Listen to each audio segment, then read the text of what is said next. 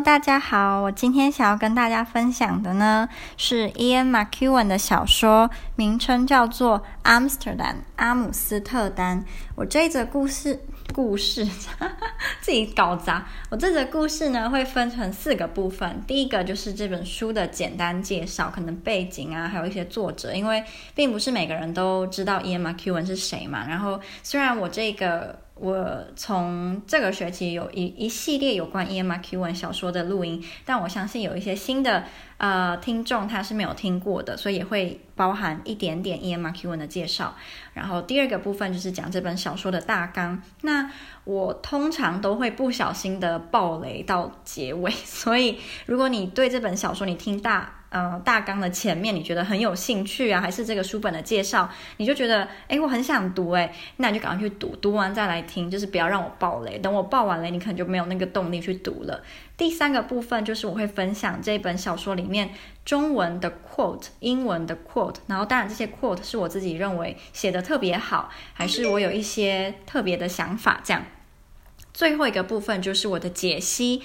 一些我在班上跟老师、同学们的讨论，那我也希望，如果你对于我们的讨论有一些自己的想法是我没有提到的，你也可以来我的 Instagram 留言给我，或者是在你收听的平台，如果它有留言功能的话，也可以留言，我基本上都会去看。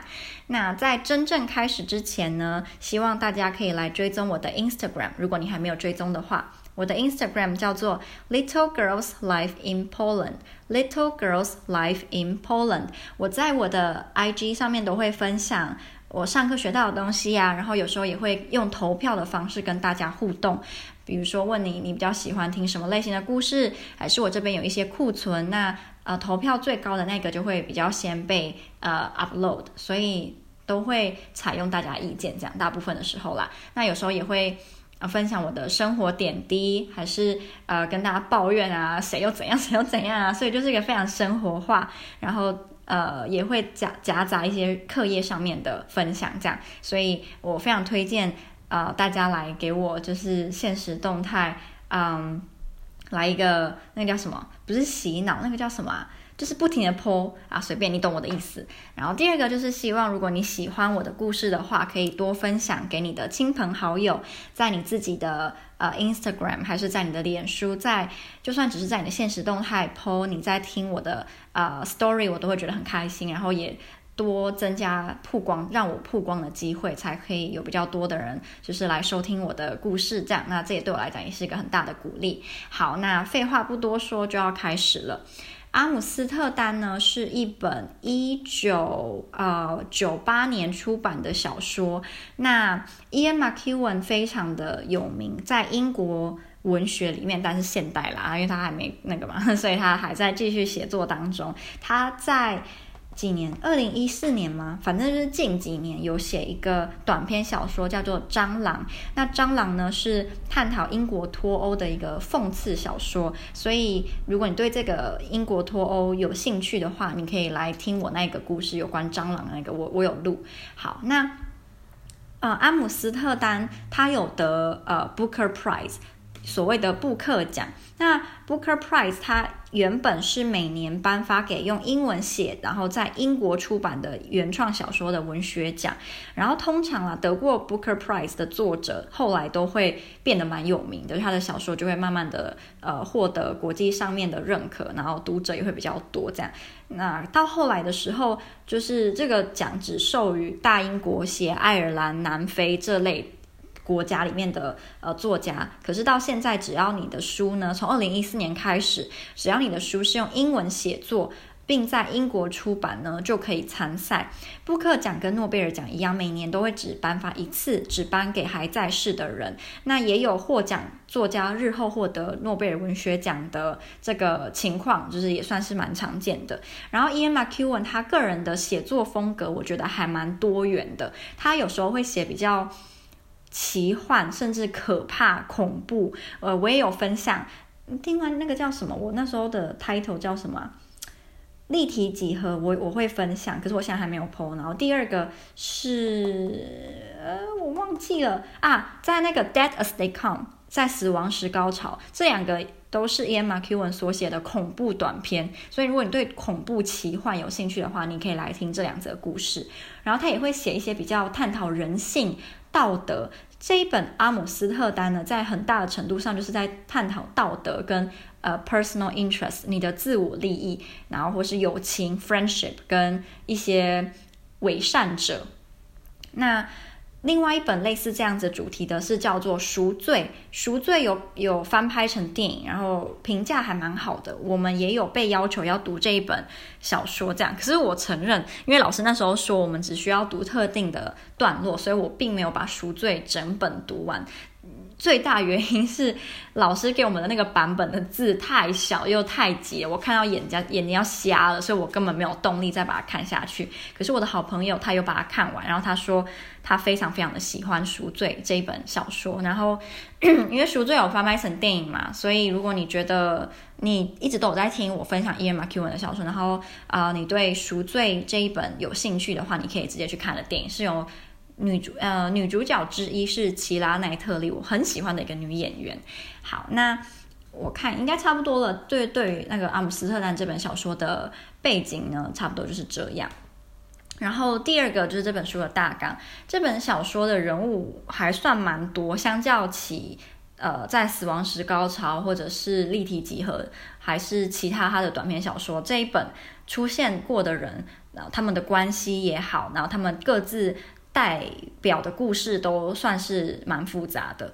最重要的人物呢，有两个，一个叫做 Clive，他是一个作曲家；另外一个叫做 Vernon，他是一个记者。那他们两个是好朋友，他们自认为，至少在故事刚开头的时候啦，他们觉得自己是很好的朋友。可是随着不同的事情以及他们人生遇到了不同的困难，最后这本小说的结局呢，超级的，也不能说超级的出乎意料，只是你不会想到它会是这么的结尾，对。所以如果你喜欢那种反转啊，还是让你觉得有那种哇，怎么会这样？嗯，那这本书非常适合你。好，那我简单介绍一下 Clive 跟 Vernon 他们的个性，以及呃比较详细一点的介绍，这样。Clive 这个作曲家，他其实算是蛮成功的，因为你从这个书里面一些介绍，你会发现很多人会想要。就是找他签名，要签名啦，或是跟他说哦，我的小孩子很喜欢你的你的作品哦，他们的小提琴还是拉你的作品啊，还是我的钢琴也是弹你的，就是你感觉出来是有一点有一定知名度的，他的确没有像什么贝多芬啦、莫扎特这么有名，是没有。那他在这本小说里面，他正在进行的是一个工作，就是他要写一部交响曲，然后是他们国家很重要的人物委托他的，所以。等于说，如果他今天交响曲写得非常好，他就可以把他的人生的呃地位呢往上一个层级，因为他本来就已经有一定的知名度，有一定的权力跟钱，他算蛮有钱的。可是他这个做得非常成功，他可能就会名留千史，然后名留万史是名留千史啊，名留千史吧，应该是。然后大家就会知道他，然后他就变成一个大师。那可惜，当然没有那么的顺利。我们的 Vernon，这个记者呢，他是在一家叫做 The Judge 大法官报，因为这个书它有中文版，然后中文版是把它翻成大法官报，因为它的英文叫做 The Judge。其实我有看到有那个译者说，就是这个报社的名称其实很呃很赶嘛，因为如果今天他讲 The Judge，指的是在末日审判的时候会审判我们人罪恶的那个人。就会叫做 The Judge，所以他居然把自己的报纸取这个名字，也是真的是蛮有蛮勇敢的。但这个报社的命运并没有像它的名名称一样这么的，呃，那个叫什么？澎澎哎，澎湃澎皇冠冠不是冠冕堂皇。我要指的就是你知道。富丽堂皇也不是是讲房房子，算了，我不要再卖弄我就是已经破破烂烂的成语了。总之呢，这个报社的命运其实不太好，因为时代的关系，加上他们报道的内容又比较无聊，可以这样讲吗？无趣。他们舍弃了比如说什么副刊啦，然后星座版呐、啊、减肥版这一类，什么心理咨商版，他们都舍弃掉了。所以这个报纸就是。很传统，这样，那他们的销售量呢，就年年的在下降。那呃，愿意去读他们报纸的人也也越来越少，所以我们的 Vernon 他是某一个某一个部的主编吧，然后他就想要解决这件事情。那这其实非常的重要，就他想要解决报社困难，这是一个蛮重要的原因。因为这个故事的开头呢是。我们的 Clive 跟 Vernon 在参加一个女人的葬礼，这个女人叫做 Molly。Molly 是一个很漂亮，曾经在时尚杂志工工作过，然后算是很有自己个性，像是艺术家一样放荡不羁的一个女人。Molly，她最后嫁给了一个很有钱的男人，叫做 George。那 Molly 死的时候，其实是她死前的状态是有点像呃植物人，或是阿兹海默症。所以他连那种很基本的东西他都讲不出来，然后忘东忘西啊，然后他的他的命命运其实也很悲惨，因为 Molly 是一个很自由的人，然后他就算结婚了，也跟不同呃地位跟不同社会来自不同社会阶级的男人有外遇这样。那她的老公其实知道这些事情的，只是她老公并没有真的去跟她离婚或是怎么样，所以。在 Molly 的晚年，就她快死前呢，她那个状态就是让 George 有很好的原因不让别人去探望她，甚至是 George 就把她算算是囚禁在家里吧。那幸好可以讲幸好嘛，Molly 她已经脑袋不是很正常了，就是已经你知道快那个了，所以她可能没有发觉自己的处境是这么的不自由。因为如果今天她知道自己最后会被她不爱的老公关在家里，还不能被朋友所探望，我相信。对他来讲是生不如死，根本就是一个折磨。那他们两个人去参加 Molly 的葬礼的时候，就会边谈说：“哦，Molly 怎么样啊？然后我们是怎么跟他有一段情史的？因为 Vernon 跟 Clyde 他们以前都曾经是 Molly 的呃男朋友也好，或是呃比朋友再好一点的朋友，这样，所以他们都跟 Molly 有关系。然后也是因为 Molly 的死呢，让 Clive 跟 Vernon 做了一个决定，主要是 Clive 啊，这个作曲家。”就是他在回家的那一天呢，他好像觉得自己的右手还是左手怪怪的，就是让他想说，诶，他是不是快中风，就类似啦，所以他就觉得很可怕。如果今天他他没有老婆，然后也没有人照顾他，只是有钱，可是他是没有亲人可以来照顾他的。那他今天如果得了像 Molly 一样这样子可怕的病，难道他就要被关在养老院，还是关在某个医院里面，然后过得不像人、没有人人尊严的那样子的生活嘛？他不要，所以他就想了很久之后呢。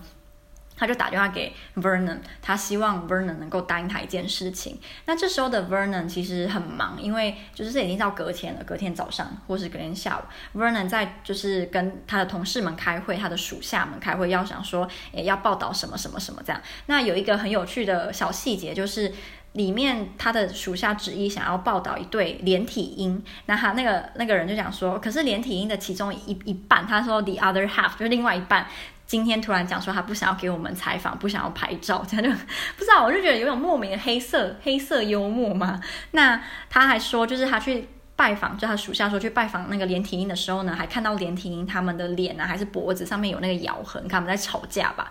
那这个时候夫人就跟他讲说，很好啊，这样很赞啊，这样不是你可以有更多可以写嘛，就可以写到你的报道里面说，哦，我去采访他们的时候，看到他们就是还互相咬对方，代表他们的感情其实没有很好，怎样怎样。他就说，你最好就是帮他们拍照的时候，一定要刻意拍到那个咬痕，这样要拍到他们在吵架的那个就是伤害对方的那个证据，这样。可是他的那个属下其实算是有一点道德良知吗？他就说可以不要吗？我不会把他们拍的像是就是那种一般正常的大头照，甚至是很像什么希腊罗马那种神神很有威严的感觉那种照片，这样。可是 Vern 就说不行，你要一定要拍到那个很嗯可以很劲爆的那种感觉。所以他们就在讨论这些，开会的时候就在讨论说，我们今天这个版要报道什么，这个版又要去追踪什么什么。不同的新闻事件，那这个时候有个伏笔，就是他其中一个属下呢说，他要报道有关荷兰的呃医院的医疗制度吧，好像是说什么荷兰他们现在有一个新的制度是就是可以安乐死，然后有一些荷兰的小孩也不是小孩，就是孩子。呃，爸妈的孩子长大之后，觉得父母老了不想照顾了，他们就会去用非法的方式呢，请一些没有职业道德的医生安乐死他们的父母，这样就是有一一些方法，这是一个很大的伏笔，也跟书名有呃很直接的关系这样。所以 Vernon 这个时候是就是忙得焦头烂额，结果他就收到了那个 George 的来电，就是我们前面提到的 Molly 那个有钱有权可是很讨人厌很恶心的老公的电话。George 就跟 Vernon 说，他那边有几张非常嗯。可观的照片，就是可以让 Vernon 的报纸可能可以，就是从一蹶不振的状态呢，变得就是啊、呃，跟以前一样，很多人买，然后销售量很好。可是因为 Vernon 很忙，然后他又不喜欢给 Joe 有那种他是老板，然后他是属下，所以他就说、我现在很忙，我九点去找你，晚上九点再去找你这样。然后 Joe 就说就很不开心的讲说随便你，然后就挂电话。那他后来就接到了 Clive 的电话。Clive 在电话里面感觉很不好，Clive 就说：“我今天有一些事情想要跟你聊，你可不可以来我家找我？”然后 Vernon 对他的态度也没有非常好，就也没有像是你听到你的好朋友心情不好，他想要你安慰他的时候，你有那种同理心的感觉，他没有，他就是说：“哦，我现在很忙，怎样怎样。”可是他自己可能算是有点良心吧，他想到他以前有一阵子很没有钱。已经就是穷到就是快呃内裤要拿去卖的那个情况之下呢，呃，Clive 非常善良的收留了他，也没有跟他收任何一丝的钱，没有收一毫一毛钱。然后每每次他去他家拜访的时候呢，Clive 也会拿出很好的酒招待他，然后或是带他去吃很贵的餐厅，有时候也会带他去别的国家旅行。所以就是 Clive 在金钱上是对他很慷慨的，然后也也呃在。呃，Vernon 有一次脊椎受伤吧，每天都去探望他，所以其实从这一点来看，他们之间是有友情存在的，就是他们不是完全对对方没有任何好感。我指好感是友情哦，当然不是什么爱情这样。所以 Vernon 最后也认为自己刚刚的态度不太好，那他也希望自己可以表现得友善一点，所以他就去跟他说：“好，我去拜访你。”即使他最主要应该是要去拜访 George，那这个。我们就到最后两点，最重要就是为什么呃，Clive 要去找 Vernon 以及那些照片，因为这是这个故事非常非常非常重要，推推动整个主线往前走的的 factor。第一，Clive 希望 Vernon 在 Clive 已经不像活得不像人的时候呢，可以杀了他，类似就是帮他安乐死这样啦。因为 Clive 认为世界上。不会有除了 Vernon 以外的人会同意，就是主动帮忙要让他就是安乐死。然后一开始 Vernon 非常震惊，就他觉得你是 K 笑吗？这是什么什么奇怪的要求？所以他并没有马上同意。好，那第二就是 George 给的给 Vernon 的照片是什么呢？我前面不是有提到，我有提到吗？我有点忘了。就是这个故事还有个很重要的人，除了 George 以外，还有一个叫做他叫啥名字啊？我去看一下。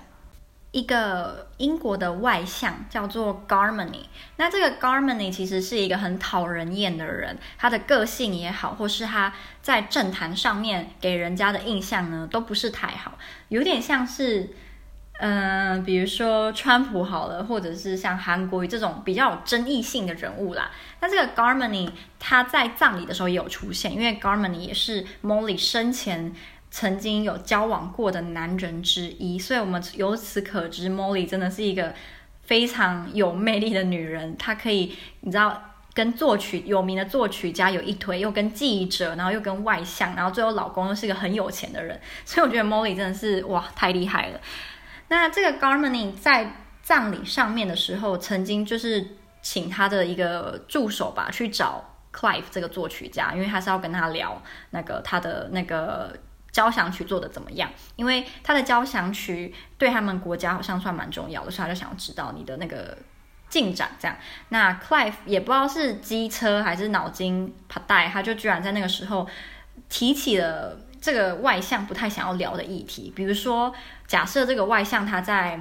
经济上面的政策被人家批评很多，那我们的 Clive 也是在这个时候问他说：“你的经济政策怎么会这样子制定？”然后就是很白目嘛，所以让这个 Garmany 不是很开心。然后 Garmany 果然是个老狐狸，他表面上很慷慨，然后很友善的回答他的问题，可是，在过了一下子之后，他就突然把那个 Clive 的领子拉到自己。深深浅，然后很近的跟他讲说什么？我现在呃给你一个机会，然后你好好的跟我讲再见，然后就给我 fuck off。就是你知道他表面上很很友善，其实把他拉近的时候是讲这些话，这样，他就把他弄开了。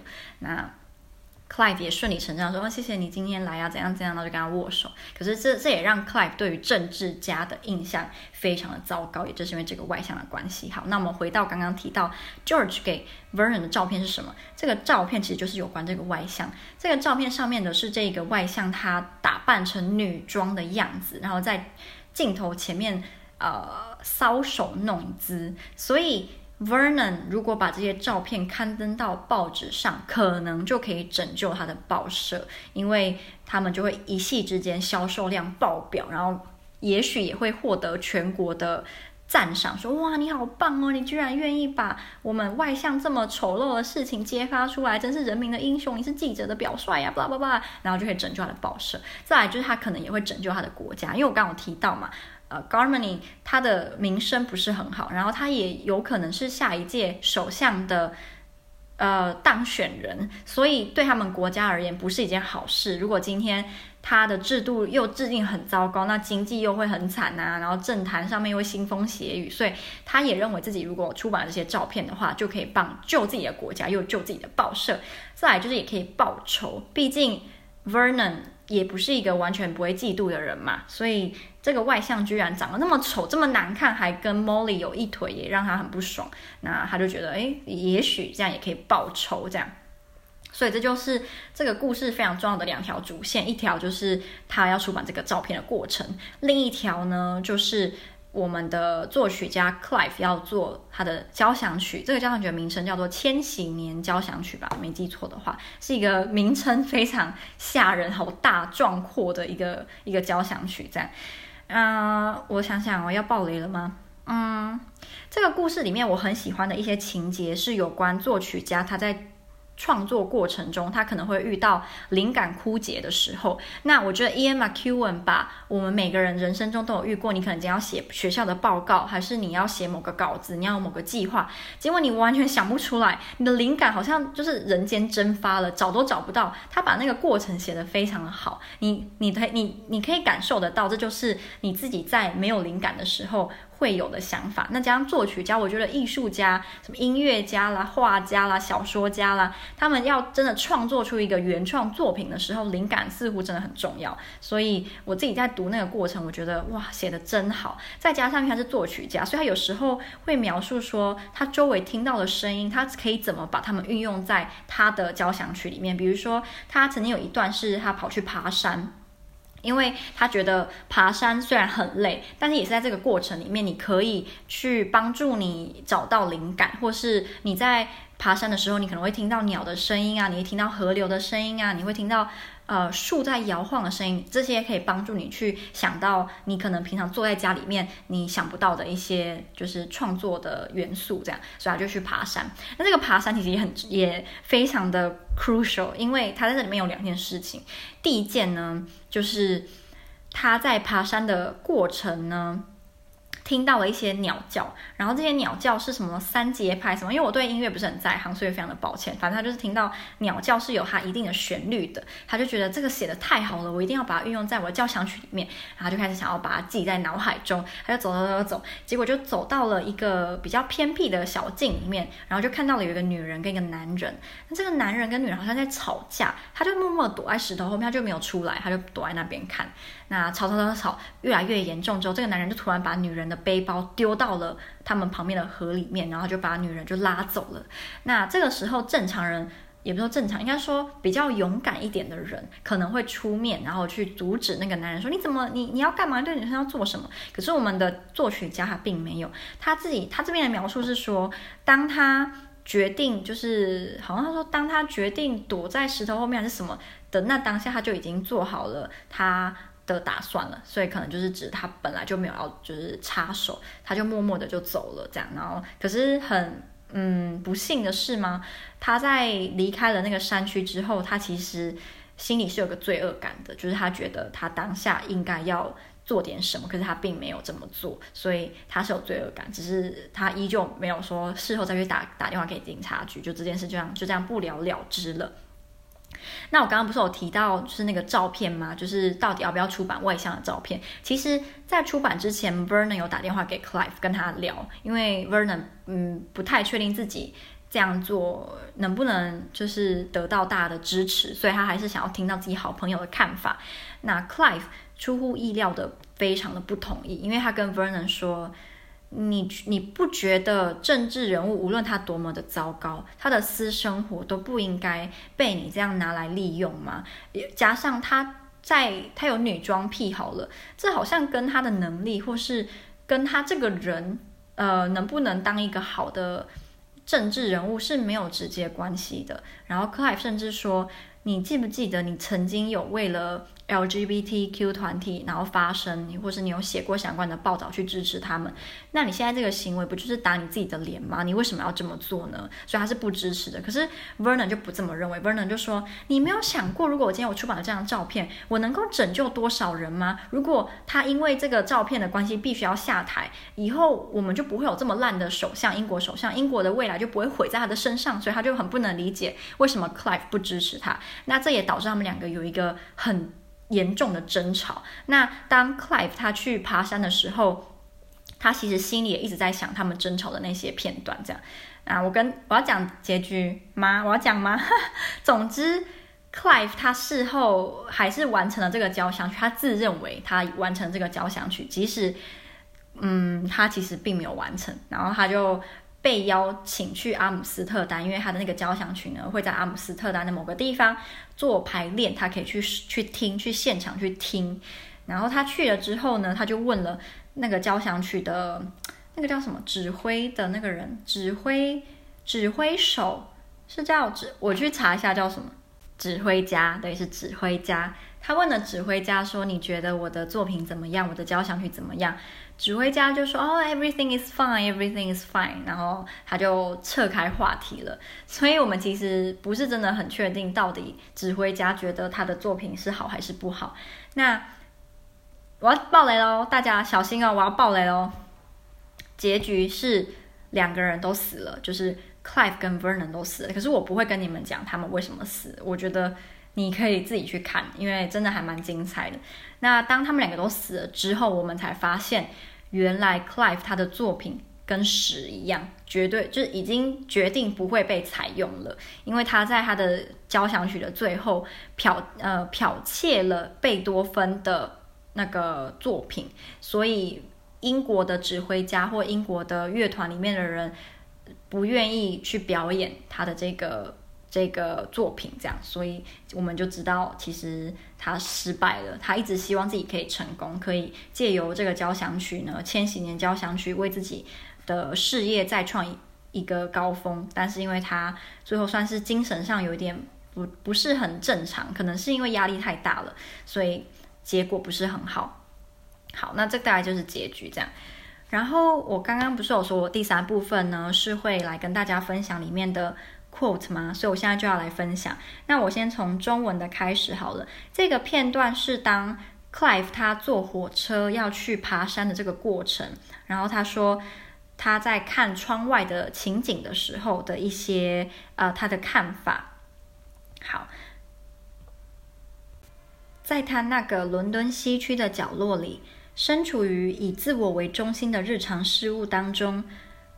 Clive 很自然地会认为，所谓人类文明就是所有人文艺术的总和，在佐以设计、美食、佳酿等等不一而足。可是现在看来，人类文明实际上却是这副模样：方圆数英里范围内粗劣的现代住宅，其主要的目的仿佛不过是为了支撑屋顶上的电视天线和碟形卫星天线。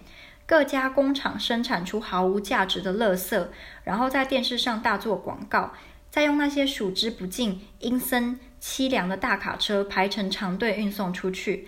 至于其他的地方，也无非到处是公路以及往来车流的暴政，看起来活像是闹哄哄晚夜之后的宿醉。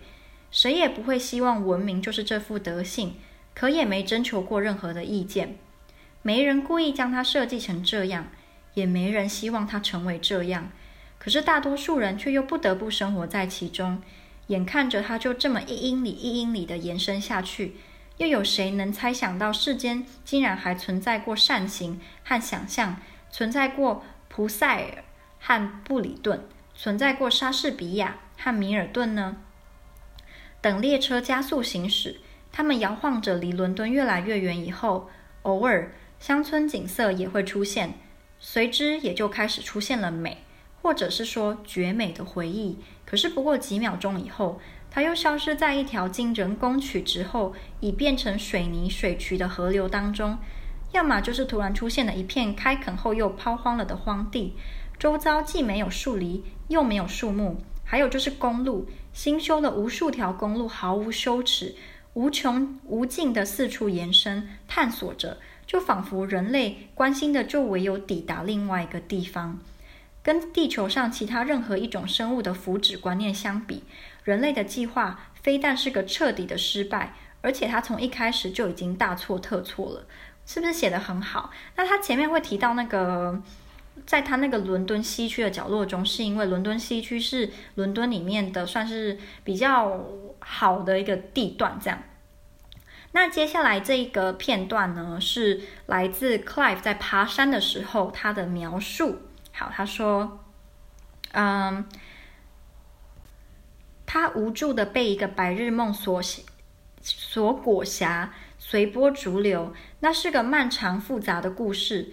主要的情节就是有个什么人躲在一块岩石头后，等着要杀死他。他时不时的扭头朝后张望，他对这种感觉非常熟悉，因为他经常独自一人登山远足。每次你总需要克服某种不情愿的心理障碍，从离你最近的人群面前躲开，远离庇护所，远离温暖和帮助。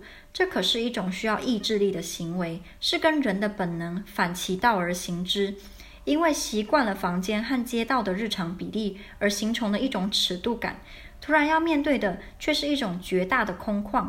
从山谷中拔地而起的巨大岩石，成了一道凝固在石头中的长长的蹙眉。溪水的嘶叫和轰鸣一变而为威威胁的叫嚣，他那畏缩的精神以及他所有最基本的意愿本能，都在告诉他，继续走下去是何其愚蠢和无谓。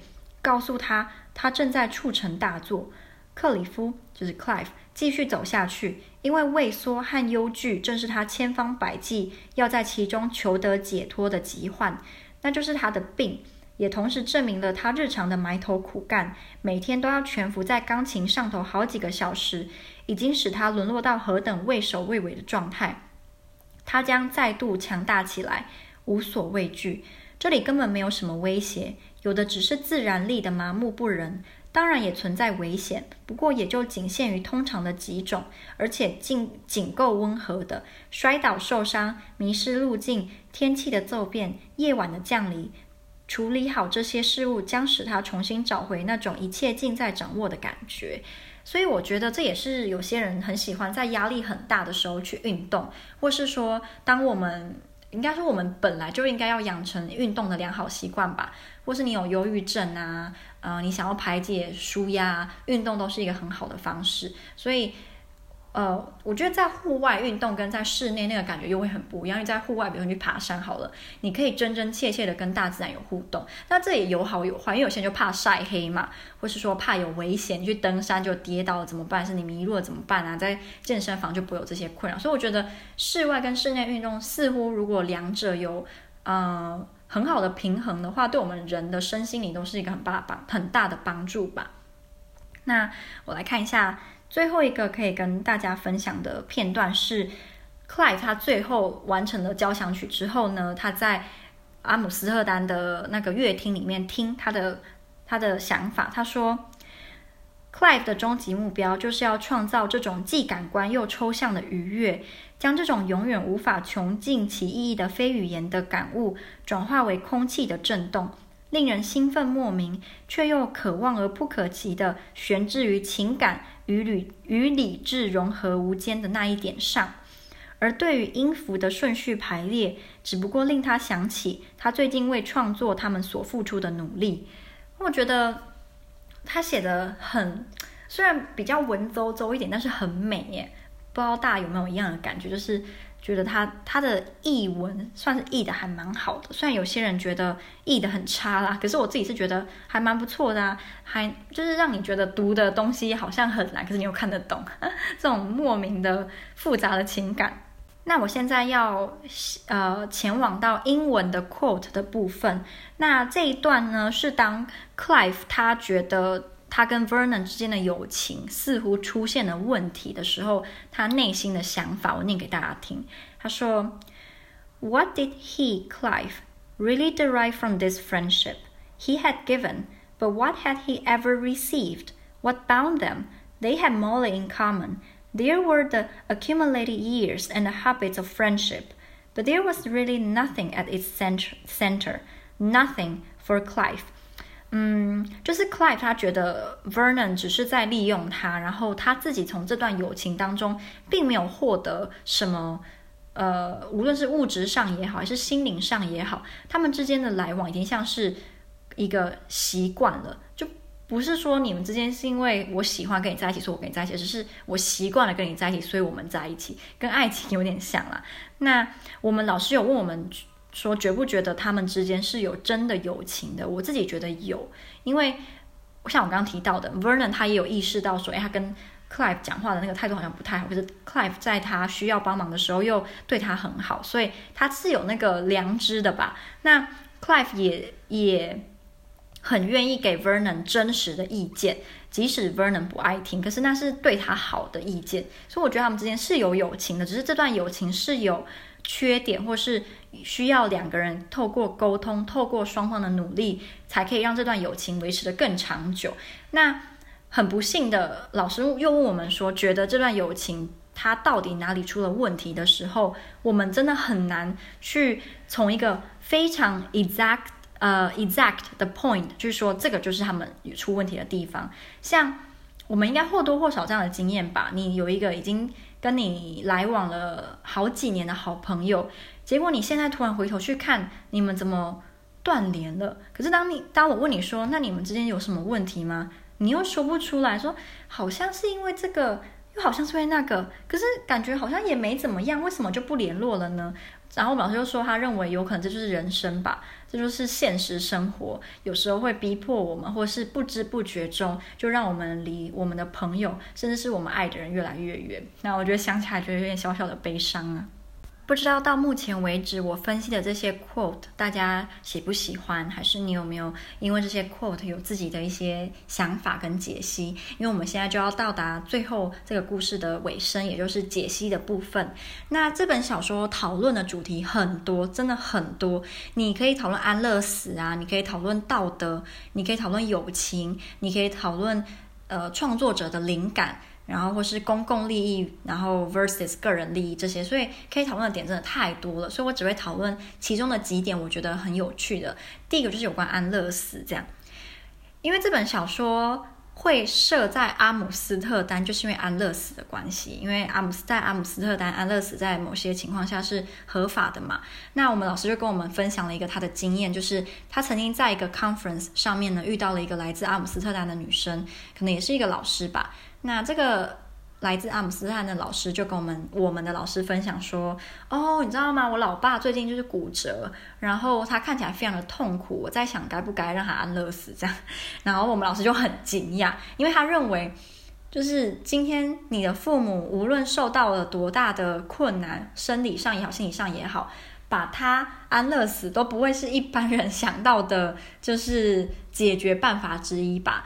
当然啦，如果今天你的爸妈已经生病了非常久，可能已经遭受这个病痛折磨了好几年了，然后他真的已经生不如死，那你当然会考虑要放弃治疗。可是你不会说你爸妈骨折，然后说安乐死好，我就是不觉得有点太极端了吗？所以我们老师就很震惊，就觉得这是一个很大文化差异。这样，因为其实波兰波兰人对家庭的观念是跟东方比较像的，他们也是那种很传统的，就是爸爸妈妈小孩，然后嗯。